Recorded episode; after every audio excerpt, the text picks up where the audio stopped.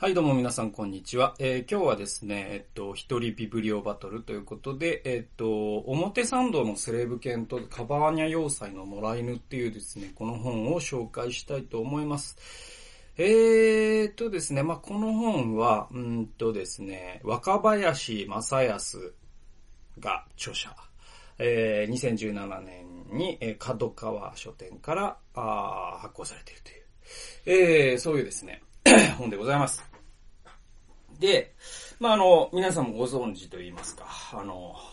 オードリーのね、若林なんですけれども、著者がですね。で、この本ね、すごいんですよ。あの、斎藤茂太賞っていうですね、あの、なんだろう、の、の、ノンフィクションとかの、なんかこう、文芸賞があってね。で、それを受賞してますね、2017年に。えーだからまあ、あの、非常に文芸界でも評価の高い、えー本なんですよ。で、まあ、そもそもの話をすると、もう若林さんって、もう文章むちゃくちゃうまいですね。もう、なんだろう、もう嫉妬するというか、なんもう本当にすごいですよ。あの、もう全然叶わないというか、えー僕も文章を書きますけれども、もう、うん、ちょっとセンスが違うなというか、多分芸人さんって本当文章上手い人多くて、で僕のベスト5で言うとね、えっと、まず、えっと、まあ、又吉は、もう言うまでもないですね、芥川賞を取って、火花もね、いつか解説できればいいと思うんですけれども、えー、面白いですわ。で、えっと、で、若林も本当に上手くてですね、えっとね、社会人大学人見知り学部みたいな本があってね、それとかもめちゃくちゃ面白いですよ。彼のエッセイとか秀逸ですね、もう。めちゃくちゃ上手いです。で、えっと、山里亮太も上手いです。天才は諦めたっていう本を出してますけども、めちゃくちゃ上手だし、あと劇団一人。劇団一人の、もう、影日向に咲くは、えっと、もうぜひ読んでほしいですね。もうあんなもんを、なんだろう、本当プロの小説家とかでもあんだけのものを書けないですからね。もうすごいですね。だから、えー、又吉さん、えー、山ちゃん、えー、と、劇団一人で若林。あとね、上手なのはね、誰だ？まあ、あの、松本人志もね、衣装とかね、面白いですけど、まあ、僕がよく読むで言うと、芸人さんで、あと、誰かな？まあ、あの、東京ポット許可局人とかも面白いですけど、もちろんね。でも僕は、まあ、なんだかんだ、ああ、そうですね。まあ、たけしも読みますね。たけしも、でもあ、あれは、たけしさんは結構口述筆記が多いんですよね。ああ、思い出しました。えっと、水道橋博士です。博士がう、うまいです。水道橋博士の芸人春秋っていうですね、あの本出てます。2冊出て出てますけれども、両方ともすごいですね。まあ、彼のなんか、彼も本当文筆家になった方がいいんじゃないかぐらいうまいですね。この5人かな、僕は。芸人、芸人文章うまい論で言うとですね、この5人は本当にうまいです。で、えっと、やっぱ芸人さんって、なんだろうな、その、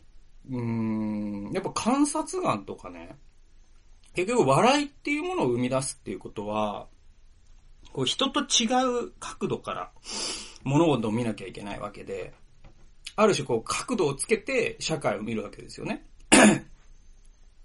で、人があんまり別に普通にお、うんと、流してしまうような、普通に生活していたら気づかないような、えーそういうことについて、えーこう角度をつけて見ることで、実はこれって面白いんじゃねっていう視点を提供するのが芸人の一つの大きな仕事なので、だから芸人さんが文章が上手いっていうのは当たり前なんですよね。文章って結局その、見る物事の角度の、が、あ面白さの、あえっ、と、肝であるし、またその芸人さんってこう言葉の職業じゃないですか。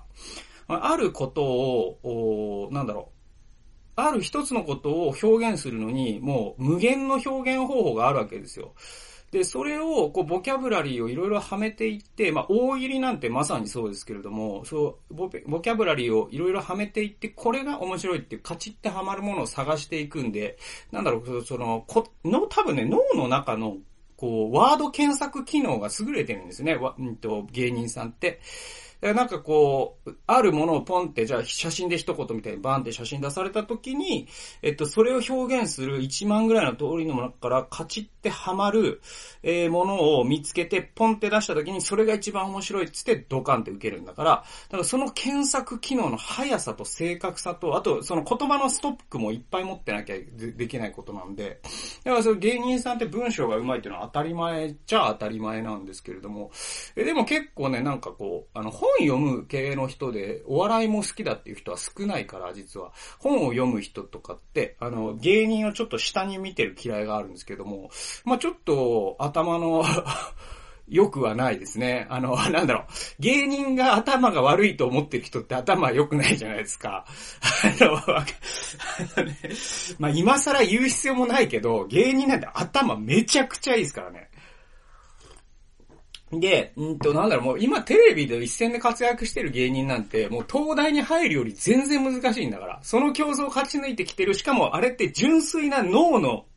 地頭の良さの競技だからね、あれ。もう純粋に100メートル速いみたいなことで言えば、その、あ、あ、脳の100メートル速さで言ったら、なんか東大に行くとかより全然脳がキレッキレじゃないと芸人で勝ち残るってできないからね。めっちゃくちゃ頭いいんだけど、なんかこう、ちょっとね、なんか教養人ずらしてる人の中に芸人を頭悪い職業だと思ってる人がいて、まあ本当になんだろう、その認識は早く改めた方が世の中広がるんで、ぜひですね、芸人が書いたものを読むのはおすすめです。なぜなら面白いし、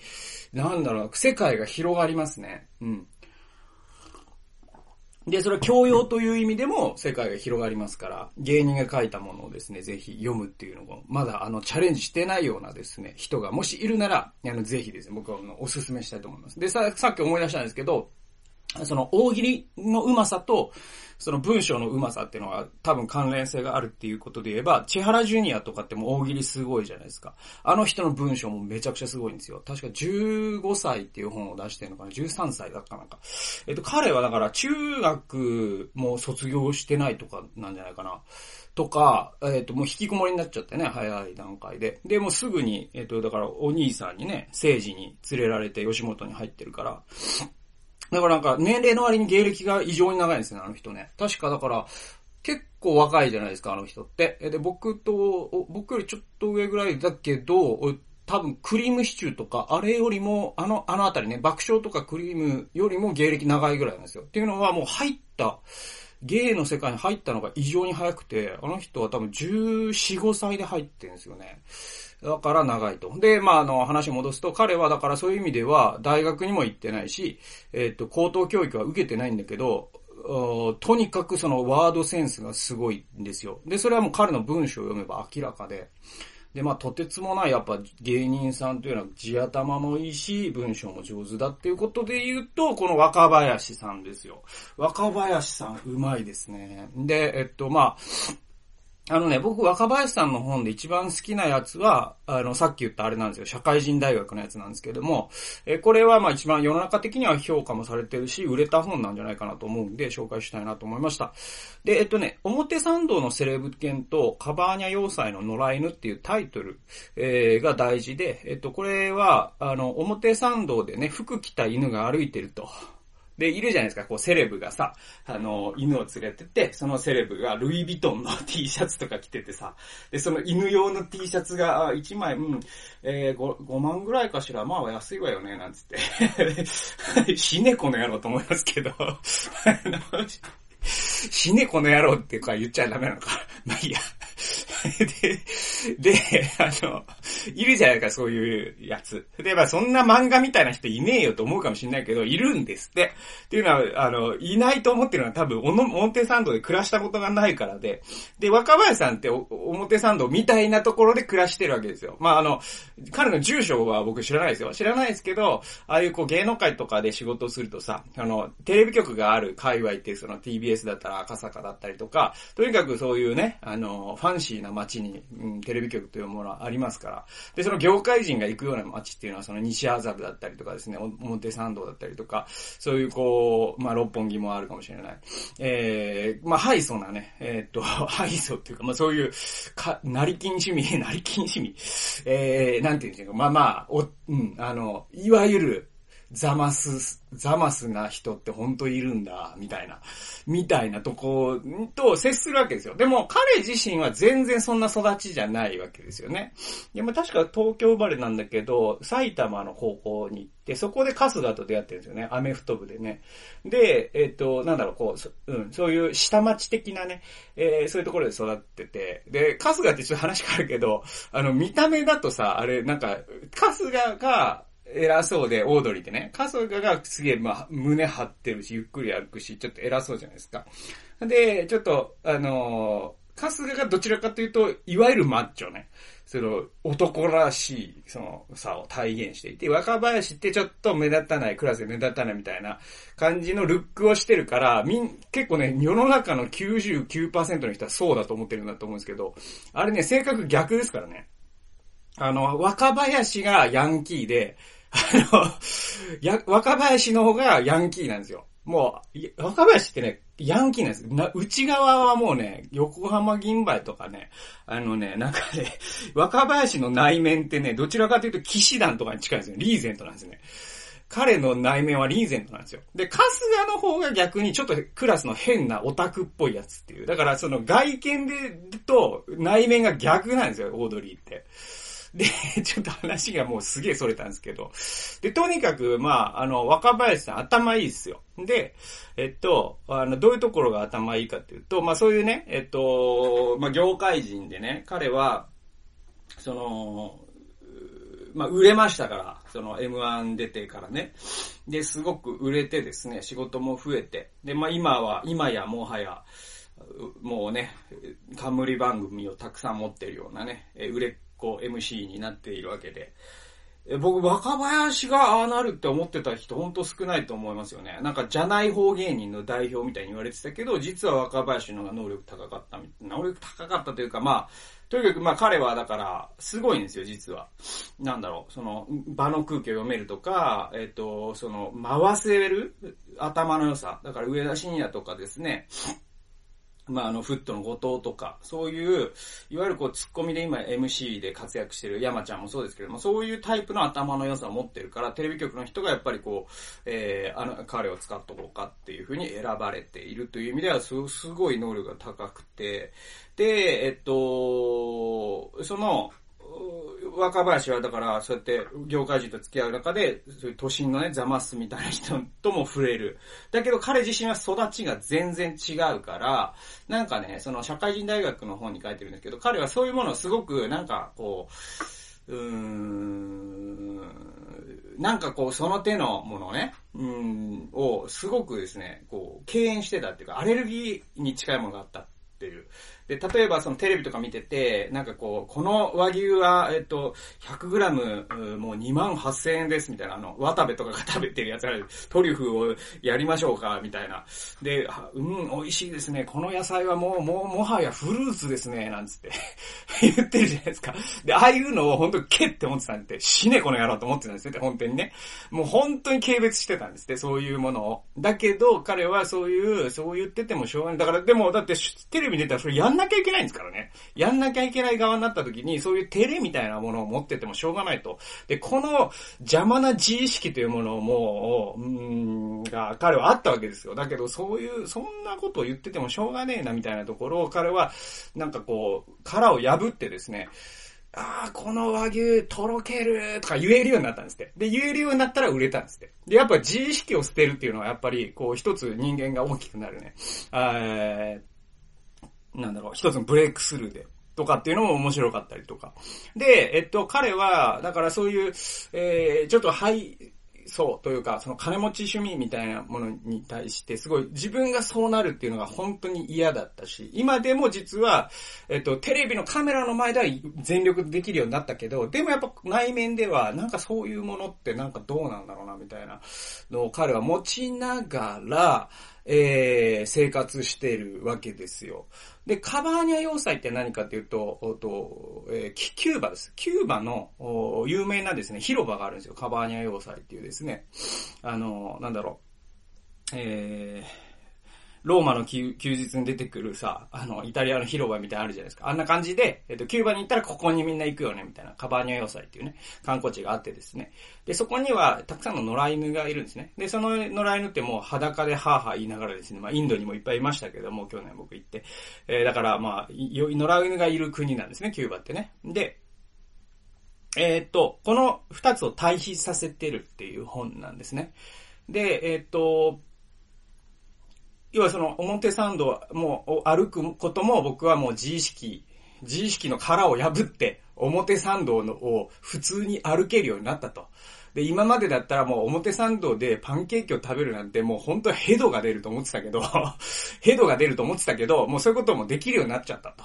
ね、そういう自意識を破って、もそんなこと言っててもしょうがないなと思って、パンケーキって、臆面もなく言えるようになった。ああ、俺ちょっと成長したわ、みたいなところがあるわけですよ。ね、若林としては。えー、でもですね、一方でそういう、えー、そのヘドが出る視点で言えば、そのカバーニャ要塞、そのに代表されるような、そのキューバとか、えー、そういう、えー、まあ、政治的にも難しい、えー、すごく貧しいというかね、その先進国というところからは、ちょっと距離を置いているような国の生活のあり方にも非常に興味が彼はあったんですね。で、実際に彼はすっごい仕事が忙しい中、えっと、2017年なのか6年なのかどっちかに、えっと、休みをですね、4日取ったのかな？で、キューバに行ったんですよ。その、えっと、旅行記です、この本は。はい。それで、えっと、僕は本当に感心したんですけれども、彼はキューバに行くにあたって、そもそも社会主義と資本主義っていうものの差を知らないのに、キューバに行っても、あんま面白くないだろうなと思って、旅行に行く、その目的のために彼は、あの、家庭教師をつけるんですよ。で、多分東大生の家庭教師にお金を払ってですね、えっと、まずあの、ちょっと聞きたいんだけど、資本主義ってそもそも何なのみたいなことを聞くと家庭教師は、ではまず中学の教科書のここから読んできてくださいみたいなことを、宿題をね、えー、出すんですよ。で、まあ話はそこからですみたいな宿題をして。で、またレクチャーを受けると。で、そうやって投資をしてですね、で、事前に何、えー、半年とかですね、そうやって、えー、東大生のアルバイトを雇ってですね、えー、で、えー、まあ自分はそういうね、頭のいい教育を受けてこなかったから、頭のいい人に聞くのが一番最短距離だと思って投資をして、で、社会主義と資本主義っていうのはこういう風に違うんだっていうのを把握した上でキューバに飛ぶんですよね。で、まあなんか彼のそういう姿勢っていうのが僕は本当に、えー、偉いなというか、これ成功する人ってまさにそうで、えっと、なんだろう、その知識とかですね、その技能に、えー、お金を使って投資する人って大体成功するんですよね。あの、情報をすべてタダで得ようとする人に成功者は絶対僕いないと思ってて、あの、情報に、お金を払えるって、えっと、つまりじ、それだけ本気だってことなんで、あの、本当にね、情報、情報が今ただの時代だからこそ、情報にお金を払わない人が成功しない確率が実は上がってて、情報にお金を払える人が成功するんですよ。で、若林のこの東大生の家庭教師を、えー、つけるとかっていうのも、もうその最たるもので、で、彼がそういうクイズ番組とかで何気なく司会者とかをしてるわけじゃないですか。僕、クイズ番組一切見たいんで、してる姿を見たことはないですけど、でもまあ MC とかするわけじゃないですか。で、できるっていうのは、やっぱある程度の素養がないとできないんですよ。だからあの人たちってめちゃくちゃ努力してるんですよね。だから、えー、それで、しかも投資もしてるんですよ。そうやって。お金も使ってね。で、だからこそそうやって、えー、やっていく力があるし、こういう文章も書けるんだろうな、みたいなのを僕は感心しました。で、本文にやっと入っていくんですけれども、このキューバのね、風景のことを書いてて、まあその旅行記なんでこれ引用してね、良さがどこまで伝わるかっていうのがあるんですけど、ちょっと、ちょっと読んでみますね。103から104ページですね。あたりが暗くなってくると、マレコン通りに、マレコン通り沿いにオレンジの街灯がついて昼間とは違う表情になる。この景色はなぜ僕をこんなにも素敵な気分にし,、えー、してくれるんだろう。いつまでも見ていられる。ぼーっと目の前の風景を眺めていると、なるほどそうか、あることに気づいた。広告がないのだ。社会主義だから当たり前と言っちゃ当たり前なのだが、広告の看板がない。ここで初めて自分が広告の看板を見ることがあまり好きでないことに気づいた。東京にいると嫌というほど広告の看板が手に入る。それを見ているといらないもの、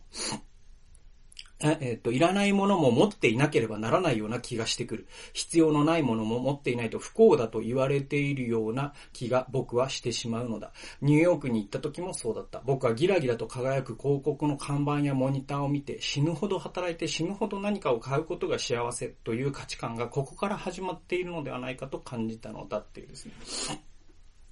まあそのキューバのね、通りを歩いて、なんか、なんか違う、なんか違う、なんか違う。あ、わかった、看板がないんだって思ったっていう。で、これね、結構海外旅行あるあるでもあって、あの、なんかね、海外に行ってなんか心が落ち着くなと思ったら、あ、そうだ、看板がないみたいなのがあるんですよね。で、アメリカも看板ありますよね。さあの、ビルボードとかある、あるんですけど、その、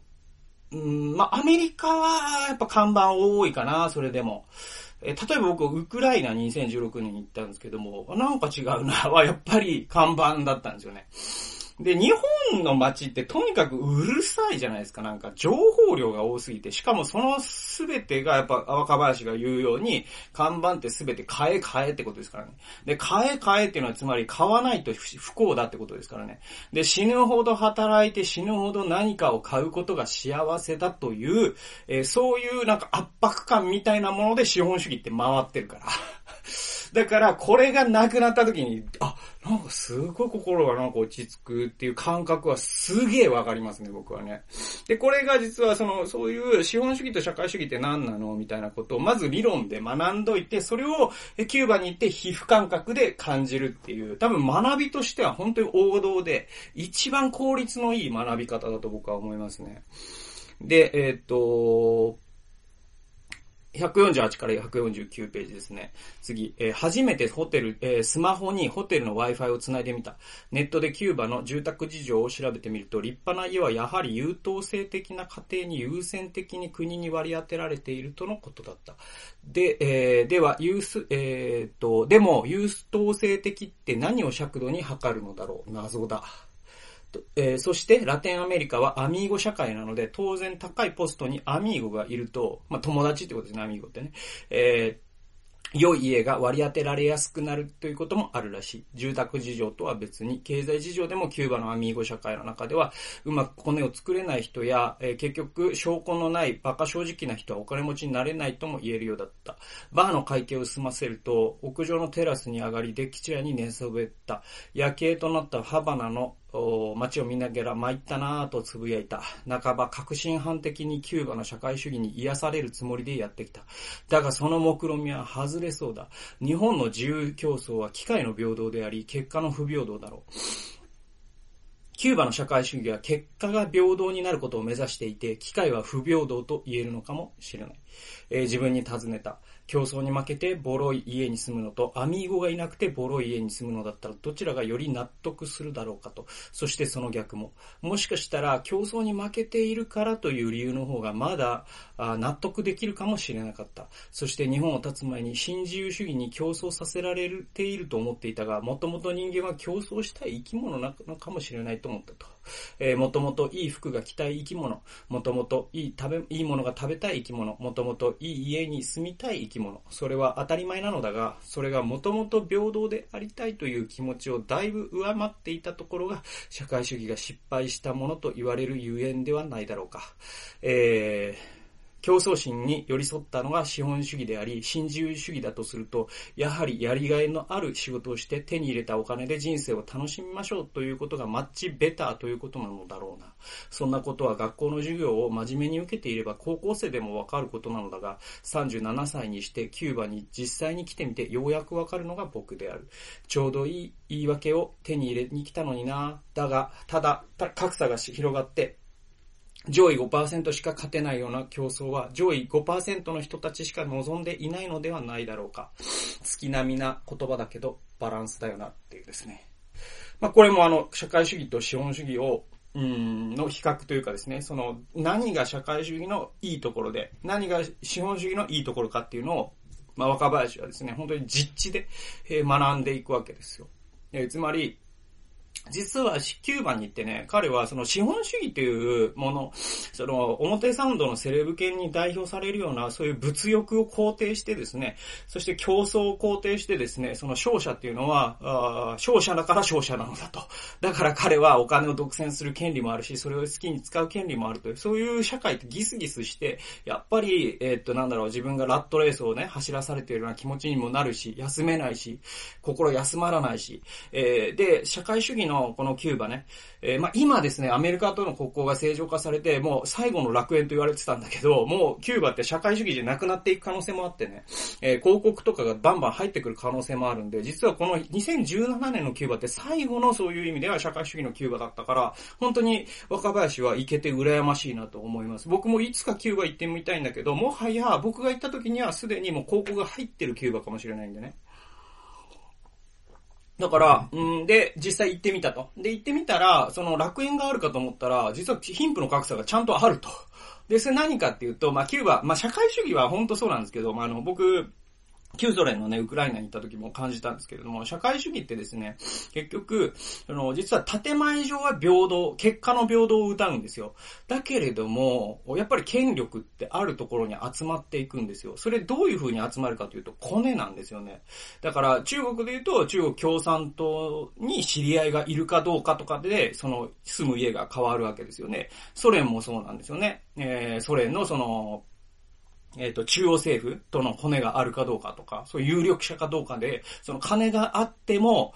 えー、いいところには住めないんだけれども、金がなくてもですね、そういうコネがあれば、あいいところに住めるし、特権階級になれるから、実はコネがものを言う社会なんですね。で、キューバも実際そうだったと。で、そうするとですね、結果の平等を歌う、歌うけれども、でも結局その自分の家柄がいいかとか、お父さんは誰かとコネがあるかとかで、その住む家も変われば生活のレベルも変わってくるとなると、これは実はその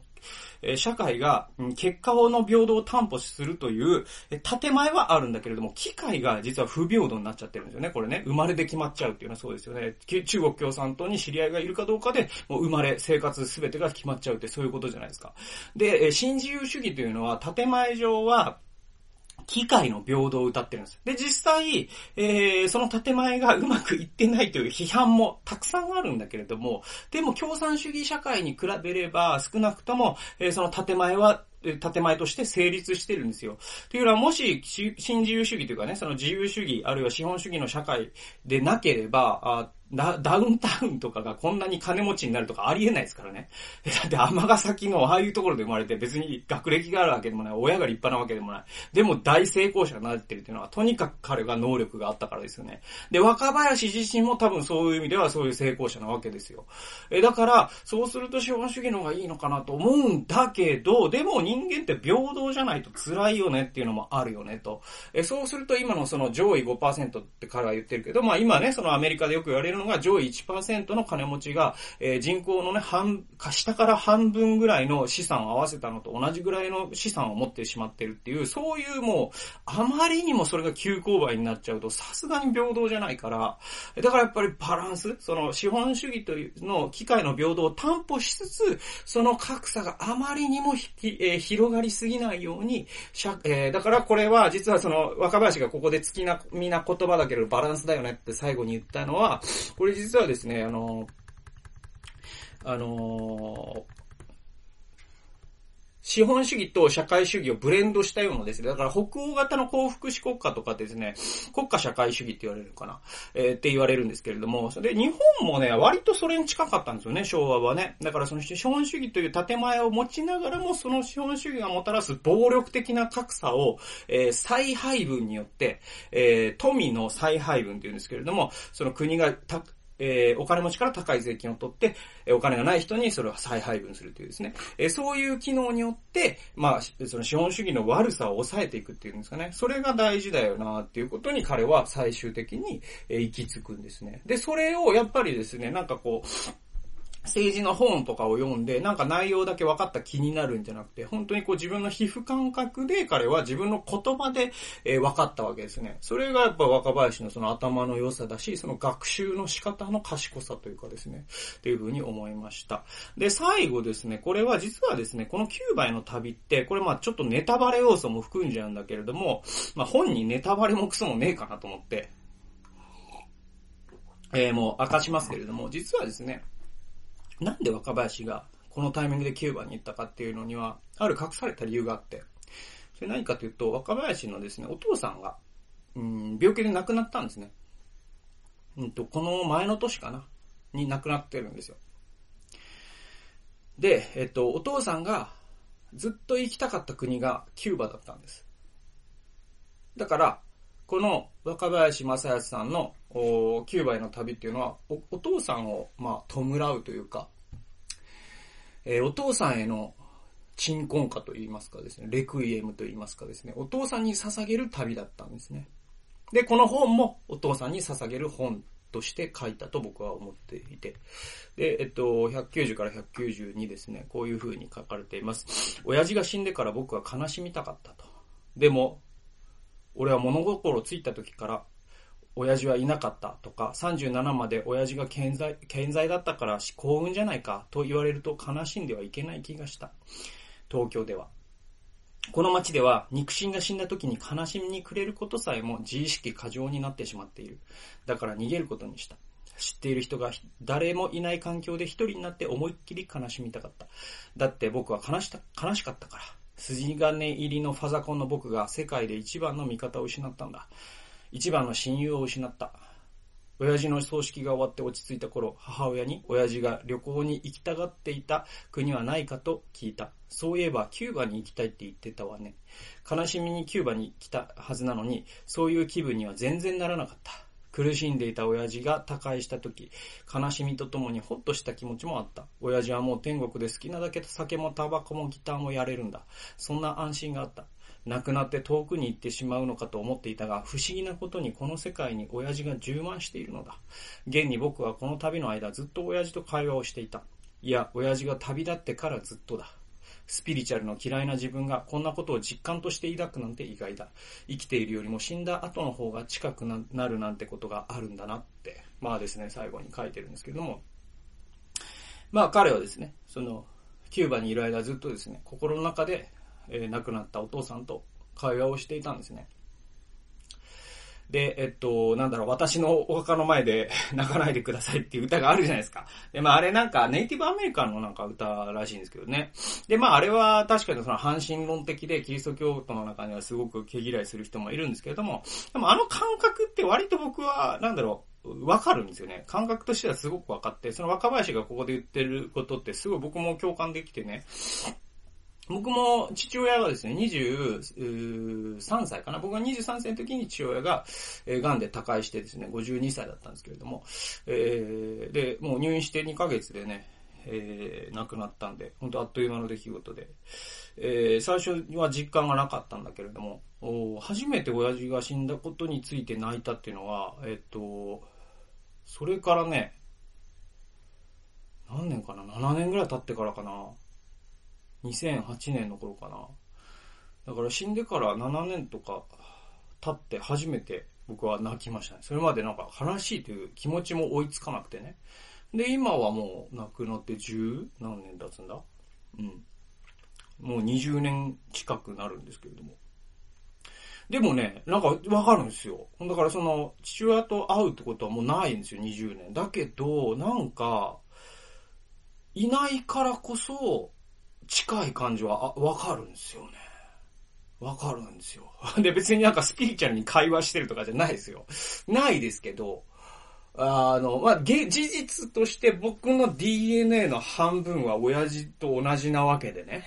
だから分子的には 僕の中に親父はいるわけですよ。これは別にあの、スピリチュアルな話じゃなくて、あの、物質的な話としてね。はい。だから、もう、そういう意味では僕の中に陣内学は住んでいるわけで。で、なんだろう、その、いないからこそ、あ、自分に子供が生まれた時に、陣内学はどう感じたんだろう。子供が生まれた時に、みたいなことを、実際におじいちゃんおばあちゃんとしてそこにいる以上に僕はなんか近く感じるっていうのがすごくわかるんですよね。でそういう意味ではですね、若林さんはそのキューバに行くことで、まあお父さんを弔うというか、まあ、自分の人生に一つのピリオドを打つという旅をね、えー、するわけですよ。なんかこれはね、すごい僕は最後ね、ぐっときましたね。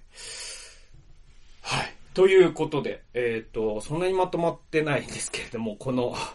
え、本を今日はね、紹介したかったという。で、これ実はね、なんでこれね、あの、僕、取り上げたかというと、僕は、あの、もうこの3年ぐらいですね、大学の非常勤講師を実はしてて、で、そのね、えっ、ー、と、大学が、